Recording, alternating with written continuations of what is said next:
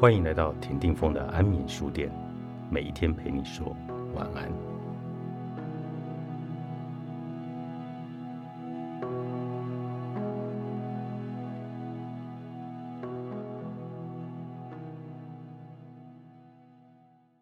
梅兰妮·克莱恩在他的论文《爱、罪疚与修复》中，对道德哲学做出了精神分析方面的贡献。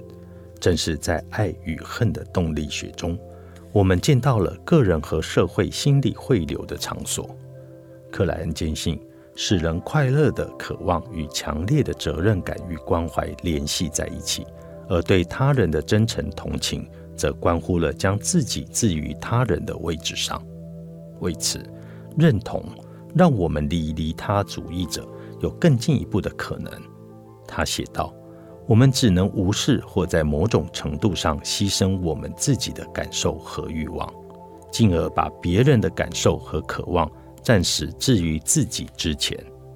如果我们有能力将自己与所爱的人区分开来，这种部署并不完全是一种自我否定，因为在为我们所爱的人追求幸福时，我们也分享了他人的满足。将他人置于第一位的行动，会带来了同情共感。由此，我们所牺牲的就会以另一种方式来重新获得。在此，克莱恩为文下注：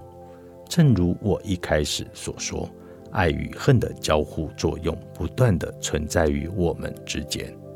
这一反思激起了同情共感的生活，或者也许为了要分别对爱的论述。必须以图像式的方式将其与攻击性论述区分开来。不管怎么样，这两种论述的汇流融合成了几个段落。在注解中，他指出，尽管他目前只专注于文本之中的爱，但他想澄清的是攻击性的共存性，且攻击与仇恨都具有生产性。我们无需因为有爱心的人也能展现出其他情感而感到惊讶。他明确表示，在给予他人甚至保护他人的过程中，我们会重视自己受父母对待的方式，或我们希望被如何对待的幻想。他对于这两个论述保持一个开放的状态。他写道：“最终，当我们为我们所爱的人做出牺牲。”并为所爱的人认同时，我们也扮演好了父母的角色，并往往以我们认为父母是如何对待我们，或希望他们如何对待我们的方式来对待此人。因此，尽管他指出与他人互相做到真切的同情是可能的，且这牵涉了理解他人与他们情感的能力，但这却关乎角色的扮演。甚至重新演绎角色的问题，在幻象式的场景中，一个人被定位成孩子或家长，仿佛他们就是或应是这些角色。这跟希望他们是的意思一样。实际上，克莱恩还进一步的主张，与此同时，我们也扮演起父母面前的乖孩子的角色。这是我们过去希望做到的，而我们现在正在采取行动。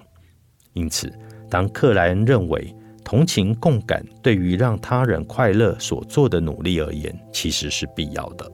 甚至要将他人的道德优先权置于我们自身之前的这一刻开始，我们也角色扮演了，并重新制定了一些尚未被悲痛的逝去或一些从未兑现的愿望。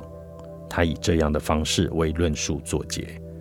通过反转局面，也就是说。我们通过幻象的方式扮演了某人的好家长，也重新创造并享受到我们所向往的爱，